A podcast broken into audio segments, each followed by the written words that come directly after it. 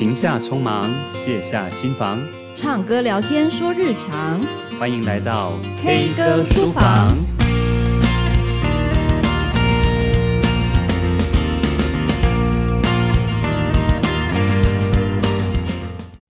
Hello，各位听众朋友，大家好，欢迎来到 K 歌书房，我是老苏。Hello，我是 K。好，今天是我们教养答科问的时间。那很神奇的哦，我们今天合体要来回答听众朋友的问题。好，看到我们合体就应该知道这几个问题实在是有够棘手的啦，不然的话我们两个怎么会线上合体回答呢？哎，你不是说我的龟毛症又发作了？对，就是因为这么难回答，所以老苏就决定我们两个要一起给意见。所以话不多说，今天我们要来回答的呢，是一位老师，也是家长，同时也是经营补习班的一位老师。那他在班上碰到了很多的状况，我觉得可能跟学校的老师也有非常多同样的情形，所以今天我们就赶快来回答第一个问题。那第一个问题是说呢，其实普遍的孩子在补习班没有学习动机。那有几个大孩子呢，很明显的来到补习班，可能是奉爸妈之命，所以来这边耗时间。那请他们离开去寻找自己喜欢的舞台，他们也不要。不过上课在聊天哈，实在是很干扰。这该怎么办呢？老师不想放弃，可是没有学习动机，又是补习班的身份，哇，真的好难哦。可不可以提供一些方法？老苏，你怎么看这个问题？我觉得这是一般安亲班或者是补习班小孩子他表现出来的状况。哎，我看我的学生之前有些学生哦，其实他们也有说，他们去安亲班，有的同学真的还蛮可怕的。他们就是在那边玩啊闹啊，老师都必须要用很大的力气，才有办法让他们可以安稳下来，然后好好把作业写完。那的确是可能有一部分的孩子是这样，那主要原因是因为他们在学校其实已经非常长的时间的学习，然后又到了另外一个学习环境，然后又要求他们要安静的写完所有作业，然后又给他们更多的作业，所以很多孩子会有一点半抗拒的状态了。那我个人觉得，其实学习动机这种东西，不是说叫孩子要有他就有的，他是需要花一些力气，然后帮他们培养起来的。那主要是这些孩子，我觉得要去同理他们的心情跟他们的处境，给他们一些有趣的东西吧。我觉得一个安亲班啊、补习班啊，它里头的文化很重要。也就是说，孩子来到这边的时候，他应该要有什么样的态度？然后在安心班可能进去有些仪式感啊，那同时进到一个班级里头，可能会有一些老师独特的班级经营，那甚至是一些，例如说奖励机制，或者是老师的对他们一些正向语言，我觉得是蛮重要。那重点就是说，这些没有学习动机的孩子，那也许老师可以订定一些奖励机制，例如说一些几点啊。那或者是说，嗯，当天会有一些小点心啊，制造一些比较温馨有趣的一些氛围，我觉得孩子们会比较乐于投入在那个学习氛围里头。那不过，如果孩子可能有些违规的情形，我觉得也是可以用同样的机制嘛，哎，可能会扣点小小的点数啊，让他可以哎，在这样一个规范里头，然后真的可以安稳的跟着大家一起来学习。嗯，我觉得补习班还有另外一个体制面不太一样的地方啦，因为学校老师可能他的威严跟权威感会比补习班老师来的多。现在的孩子呢，也都知道是爸妈呃花钱让他来这里，所以有的时候的确补习班老师他没有办法。像学校老师一样做什么事情这么的有效果？那我觉得我会给这位老师这样建议哦，就是呃，起码让这几位呢，你眼中觉得非常闹的小孩，好，可能至少如果空间上面可以区隔的话，让他们区隔一下，这样可以降低你跟其他呃准备要好好学习的孩子一点精神上的压力，你也比较有可能有耐心，而不是充满着怒气对着他们。那第二个是，他们有可能啊，真的也没有办法搭配整体的进度。比如说，现在要写的回家作业，他是真的没办法完成。所以，是不是在你教另外一群啊、跟得上或者是愿意安静的孩子的时候，他们可以有别的任务来做？可能是其他的学科，或是其他比较简单的题目，而不是同步的进行。我觉得让他们有其他的选择，然后不要干扰到你。那等到这群孩子，呃，剩下这一群比较愿意配合的小孩在写功课的时候，呃，你再回过头去给这些孩子其他他们更需要的协助，或者是灵体。好，这个是第一题哦，我们的建议。那第二题呢？哦，老师有提到说，男同学、女同学有一些暧昧的举动，几次被他看到他们牵手手哦，牵小手手哦。然后虽然把他们分开坐，但是他觉得好像还是不太好，所以他想要请问说该怎么处理？那是不是要跟家长说呢？他在班上是有做一些相关的一些这样的宣导，希望孩子不要做这些事情。啊，不知道我们的看法是什么？那你觉得呢？嗯，我觉得其实你已经把他们分开做了，所以他们短时间之内不太可能再来互相拉着手哈。那你也在班上有宣导过班规是什么？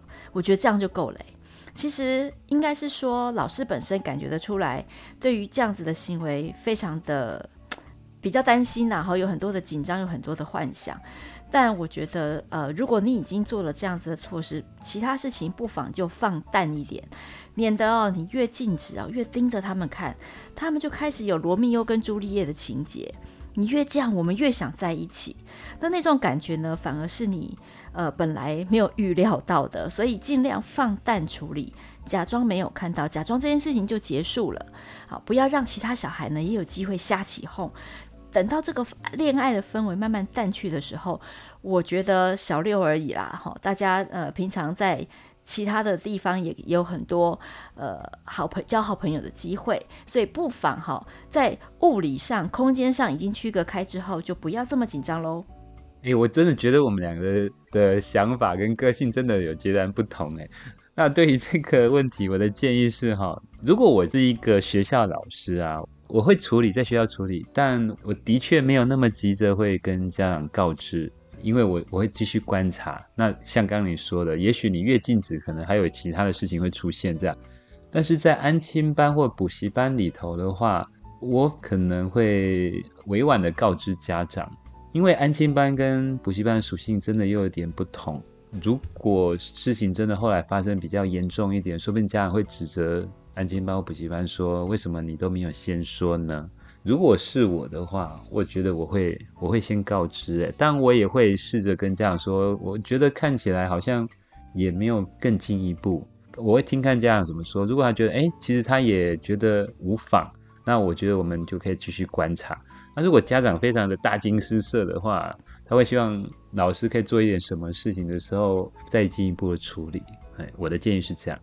的确啦，就是补习班好像什么事情都一定要马上知会家长吼，但就是要看评估一下自己的状况。今天如果你告诉家长了，其实也还没发生什么事啊，就两个互有好感嘛。那你先讲了，然后他要是开了一些条件是你做不到的，那可能补习班老师自己要想一想，那要该怎么收拾另外一位家长的要求，嗯、对不对？因为其实具体来说没有发生太大的事情。如果当然已经有了更多肢体上的接触，这是一定要告知。但目前就现在文字上的描述，我觉得的确像老师说的，可以再观察一下下，好，不要轻举妄动。好，还有第三个的，第三个状况是比较棘手的，就是班上有一个习惯性说谎跟偷窃的小孩。那看起来呢，呃，因为家长也知道他的这个毛病，所以。呃，有又打又骂啦。哈。那补习班当然不可能去打骂孩子喽。不过好像也因为这样呢，这个孩子呢，甚至私闯老师家两次，呃，去偷窃吧，哈。那第二次有报警，警察说这是告诉乃论。不过老师也很担心孩子因此有案底，所以并没有后续的法律的这个行程。该怎么办呢？哎，来到这个教室已经半年了，这个行为偏差在学校听说更夸张。哎，学校老师也没办法，到底他该怎么帮忙呢？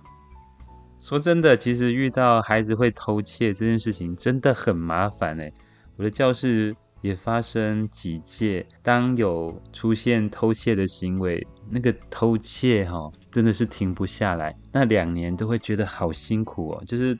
大家的比较贵重的东西，甚至连文具，连我自己的老师的东西，都可能常常不见，然后大家都要很小心翼翼，或者是一发生就说哇，我就要花好多时间查案。我只能说，其实像这种偷窃行为，它是源自于心理的一些状况，就是他跟家里的一些问题，所以他没有办法快速的短时间的去解决这些事情。所以首先啊，我觉得其实先把自己的这些物品啊管理好、锁好是重要。我比较纳闷的其实是为什么他有办法，他私闯老师家两次，怎么有办法进入老师的家里？可能补习班跟家庭是在同一个空间，才有这样的情形。那如果是这样的话，就是真的要先把这些东西先收好，降低那个诱惑力，我觉得是重要的。不过我也觉得要跟家长谈一谈了，怎么样在家里可以好好去带这孩子？那毕竟这孩子一定心里有匮乏嘛，或者他没有办法抑制他当下的冲动，所以他拿走了别人的东西。我以前有一个孩子啊，他后来就开始偷东西，一个小女生。其实源自于他跟爸妈之间的关系，他爸妈那时候闹离婚闹得很严重，所以他心里产生了一个非常焦虑跟不安全感。他看到很多东西的时候，他会很想要去拿走，到最后严重到他看到班上有物品，他很想拿走，那旁边的同学已经看到他的意图了，那甚至他阻止他说：“你不要拿，你千万不要再拿了。”这样子，可是那个孩子就趁着同学一转身，他就把那东西拿走。这种问题，他可能内心上出了一些状况，需要一些专业的一些协助啦。啊，我觉得也可以跟家长谈一谈这件事情，一定是他们的亲子关系出了一些问题，或者家里的环境出了一些状况。那从这地方来着手，孩子的这些偷窃行为才有办法改善。嗯，对啊，呃，我觉得这个习惯性哈，都已经知道是习惯性了，所以如果可以的话，那老师你也可以跟他的家长有点区隔。他的家长又打又骂，因为好像没有这样不尽到家长教养的责任。但呃，老师跟家长可能可以有一些不同啊，因为如果你还是用同样的方法，看起来的确是没有用。所以除了呃可以建议一起去做一些家庭的辅导啊、心理的咨商之外，我觉得反而是你先不用生气，诶，会不会你的反应不一样，这个孩子反而才能够静下来，知道自己做了什么。否则，他只是一直不断的在这个循环里面，他有各种各式各样的可能，他可能就是故意要激怒呃大人，或者是他可能就是想要自己被责骂哦，这很复杂的一些心理状态。如果没有一个完全不一样的反应，他是没有办法终止这样子的循环。当然啦，我觉得这已经不是我们可以回答马上帮得上忙的。另外，也是要提醒老师自己啊，如果真的心力交瘁，没有办法好好的照顾这个学生。的确，补习班的角色是可以先暂缓，好，先休息一下。因为你如果没有把自己照顾好，其实这个呃孩子在班上不断的这样子干扰你，你也会影响到你对其他孩子的一个状态。好，那这是我的一个建议。